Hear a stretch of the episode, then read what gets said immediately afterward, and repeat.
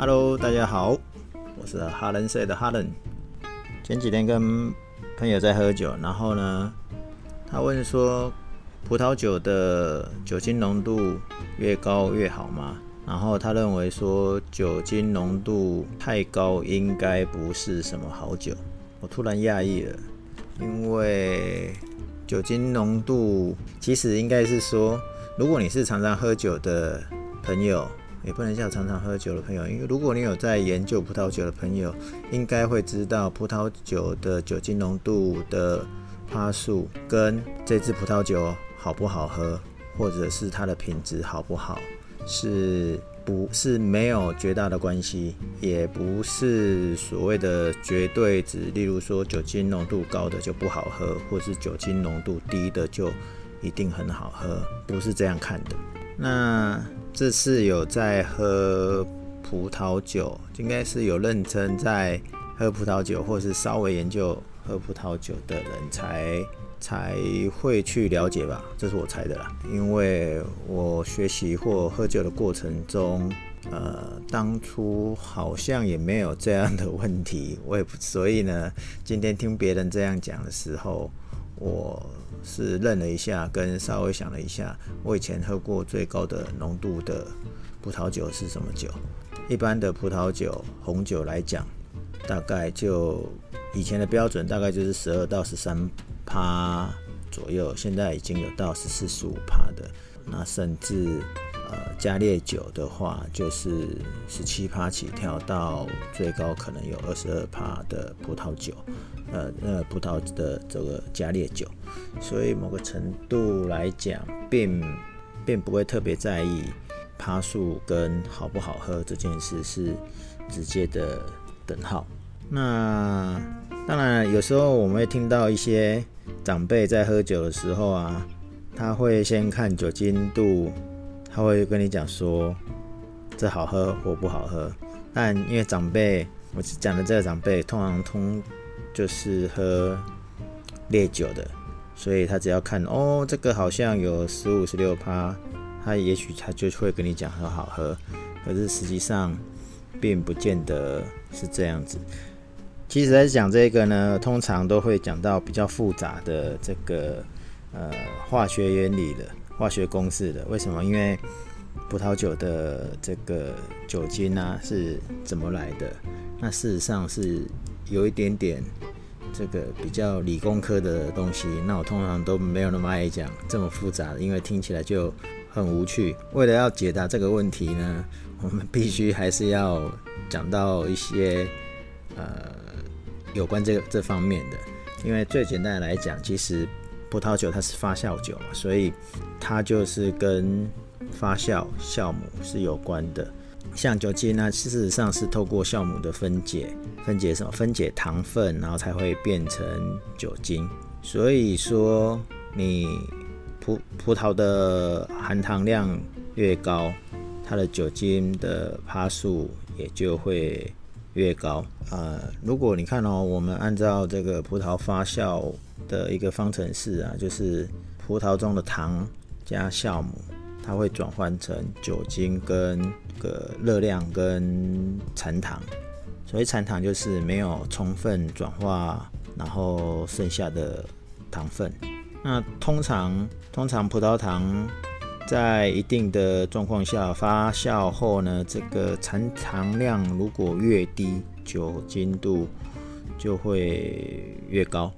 所以一般，所以一般干型的，就是 dry 的这种葡萄酒的酒精度就会相对比较高，而甜酒呢就会酒精度比较比较低。那刚才讲这个方程式呢，糖是一个重点。那事实上呢，这个葡萄的本身的糖分有时候是取决于你这个叫做什么？呃，种植环境，葡萄种植的环境都通常也取决于了什么日照的长短，也就是说，这个温暖跟阳光日照充足的地方，葡萄的含糖量就会越高；然后冷凉少阳光的地方，含糖量就会相对的少。那当然，葡萄酒有趣的地方是什么？就是每一个都是变数啊。刚刚讲的是种植的地方嘛，那请问你采收呢？如果你的采收的时间点是是这个冷凉区的话，那它是不是有吸收到足够的阳光以后你才采收？那如果热一点的地方是早一点采收呢？是让它保持的酸度，或者是晚一点采收？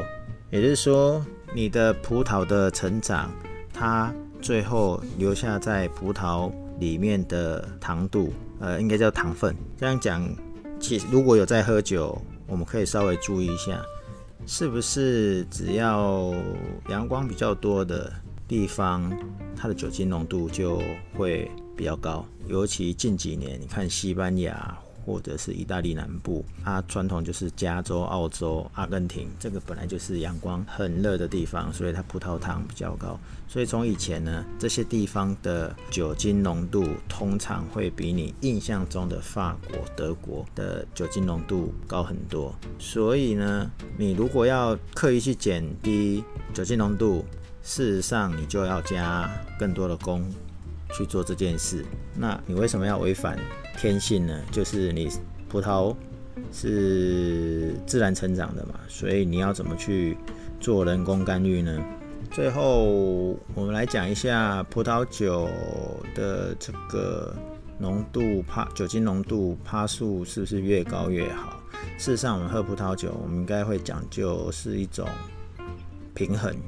那因为平衡。均衡的这种感觉感受是很自我的，哦，因为除非你能讲一个平衡的一个直觉的一个印象，例如说酸甜要差不多差不多叫做平衡，那有可能就是哎果香多一点，就是闻起来的果香多一点，喝起来的爽度、清爽度或者是酸度是是你不会觉得太酸的。什么叫不会太酸？我通常都会叫做中心酸，因为就像有一点有一点酸又不太酸，跟广告中常常以前听到的中心名嘛，那喝起来才会舒服嘛。好，所以你喝起来舒服，那可能就是有均衡性。所以好喝的酒是是不是只有看这个葡萄酒的酒精浓度？不是，那我们通常会看葡葡萄酒的酒精浓度，应该会是去换算，说你大概喝几杯，你就会醉了。如果我们看抓酒驾的概念，你要喝一杯就超量，还是要喝多少的量？例如说你只能喝半杯，哦，才才会，那可能就是一个数学公式。那如果我们单单纯从好不好喝的角度来看。其实好不好喝跟浓度是没有关系的，浓度可能只能代表那个地区的成长环境以及呃采收的状况，就是早采收晚采收有没有吸收多一点的太阳而已。所以以后听到有人说葡萄酒就是要喝。酒精浓度高一点的，或者是酒精浓度高一点的，是不好的葡萄酒。其实你就可以笑笑的跟他讲说，呃，这不是，这不是必然的，这不是一定的的的状况。听起来葡萄酒总是有一些奇奇怪怪的问题或迷失充斥着市场，而学葡萄酒的新手们也总是好奇。想要问，但又不好意思问。那最近跟这个呃我的西班牙葡萄酒的学习班的学员在聊，那我们一起来做这样的系列，让学习葡萄酒的新手们把你们的奇奇怪怪的问题大胆的问出来吧。那我想他会努力的把这些问题一次帮大家。发问，那如果有没有问到的，或是你想问，但是也不好意思问别人，然后你又怕网络上可能找到的资料是比较不知道是不是正正确或不正确，未来也可以一起参与发问，那就拭目以待，不不不，应该是视而以听，下次聊，拜拜。